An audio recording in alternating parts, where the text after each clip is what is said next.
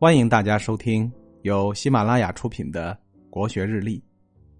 今天是七月三十日，公元三百三十四年的今天，东晋名将陶侃逝世。说起陶侃，大家可能会觉得有些陌生，或许因为东晋这个时代本就给我们留的印象不深吧。近代之前的三国时代，大家则更熟悉一些。《晋书·列传》当中。就用我们熟悉的三国人物来类比陶侃，说他神机明鉴似魏武，忠顺勤劳似孔明，陆抗助人不能及也。这个称誉实在是惊人。说他善于用兵，精于识人，就跟魏武帝曹操一般；说他勤勤恳恳，心思缜密，就如同蜀相诸葛亮一样。东吴大将陆抗厉害吗？和他父亲陆逊一样能征善战，是吴国后期的中流砥柱，但是和陶侃相比还差了一截子。那么陶侃究竟有什么过人之处呢？我们一起来了解一下。陶侃字世行，原籍鄱阳郡，后迁居庐江郡的浔阳，也就是今天的湖北黄梅。他是著名的田园诗人陶渊明的曾祖。陶侃出身贫寒。出任县吏，后逐渐出任郡守。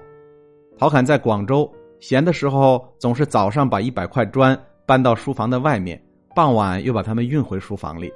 别人问他这么做的缘故，他说：“我正在致力于收复中原失地，过分的悠闲安逸，唯恐难当大任。”他就是这样劳其筋骨以利其志。在造船的时候。陶侃命人把木屑和竹头都登记后收藏起来，人们不明白这样做的原因。后来大年初一聚会的时候，地面积雪，太阳刚刚放晴，地面还潮湿着。陶侃于是用木屑铺满地面，等到还温伐蜀时，又用陶侃保存的竹头做钉装船。从这样的小事可以看出来，陶侃料理事务极为细密。八王之乱引起了江南动荡不安的局势。为陶侃施展才干提供了机遇，陶侃平定了陈敏、杜涛、张昌的起义，又作为联军主帅平定了苏峻之乱，为稳定东晋政权立下了赫赫战功。他精勤于吏职，不喜饮酒赌博，为人所称道。史称他治下的荆州路不拾遗。在后将军郭沫擅自杀害刘胤以后，他率兵征讨。不费一兵一卒就擒获了郭沫父子，因而名震敌国。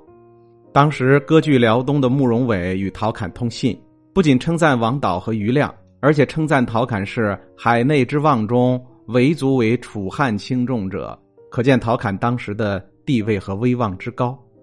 唐德宗建中三年（公元七百八十二年），礼仪使颜真卿向唐德宗建议追封古代名将六十四人。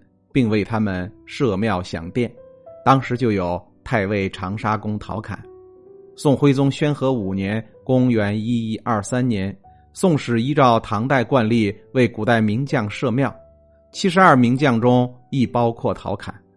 在北宋年间成书的《十七史百将传》以及明代黄道周所著的《广名将传》中，陶侃均位列其中。今天的国学日历就分享到这里，最后和大家推荐我的新专辑《心态王者苏东坡》，让我们透过东坡先生起伏的人生，走进无比风雅的世界。